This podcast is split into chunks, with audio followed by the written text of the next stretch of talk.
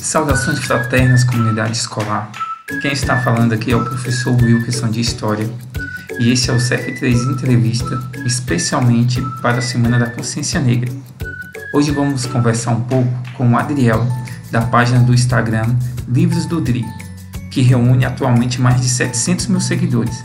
Nesse perfil, o Adriel compartilha sobre as leituras, filmes e séries que ele está curtindo ele tem 13 anos, está cursando o sétimo ano do ensino fundamental e mora em Salvador.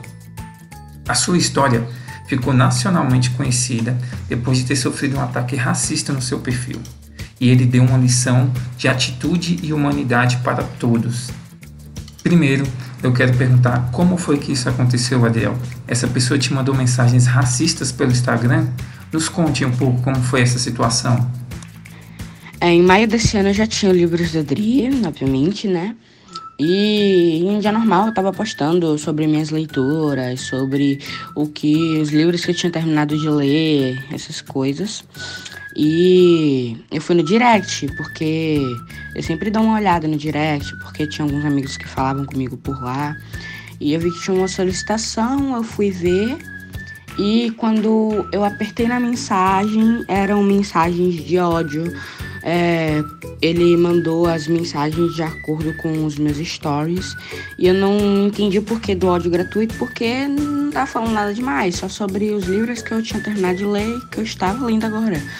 Então eu recebi mensagens de ódio e foi isso. Depois desse episódio, você percebeu a questão racial de forma diferente? Porque eu percebi que muitas das suas postagens assumir essa importância de falar sobre preconceito racial.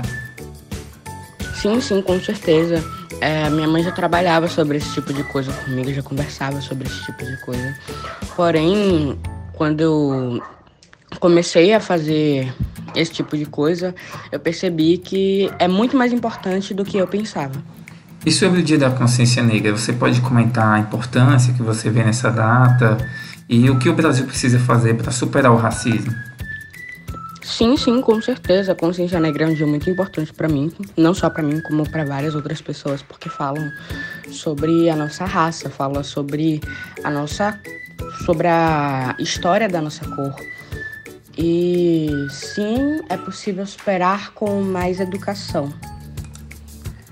Adriel, o que eu acho mais interessante é que você, tão jovem, teve a ideia de usar o seu perfil para divulgar conteúdos literários. Nos conte sobre esse seu apego pela leitura. Como que você criou esse vínculo com os livros? Alguém te incentivou ou essa ideia partiu de você? Eu vi na leitura uma grande chance de eu escapar desse universo e viajar para vários lugares até inexistentes, sem nem sair de casa. E a grande incentivadora que eu tive na minha vida foi minha mãe e a minha prima, elas foram as maiores incentivadoras da, na leitura para mim. E na escola, como é que você está fazendo para estudar no meio da pandemia? Assim, eu mudei de colégio atualmente, então eu ainda estou em um processo de adaptação. Então eu não posso dizer muito bem é, minhas táticas nesse momento. Antes de encerrarmos, eu gostaria de pedir uma dica cultural para os nossos alunos, né? É, algum livro que você ache muito especial e que seja interessante todos lerem. E eu indico Jeremias, que é uma HQ que ele que é um HQ para crianças que fala sobre racismo. Então, por ser para crianças que falam sobre racismo, tem uma linguagem muito fácil e que todos podem ler, não só as crianças.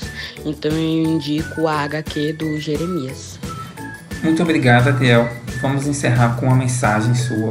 Então, deixe para a gente um recado especial para os nossos alunos. Muito obrigado.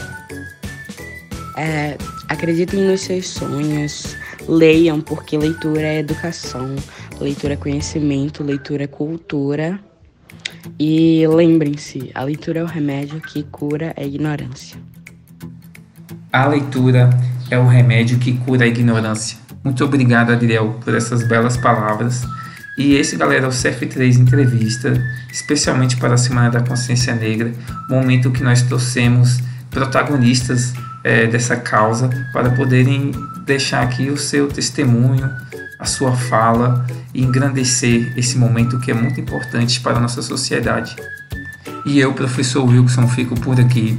Agradeço a todos e nós somos a comunidade CF3 por uma educação antirracista.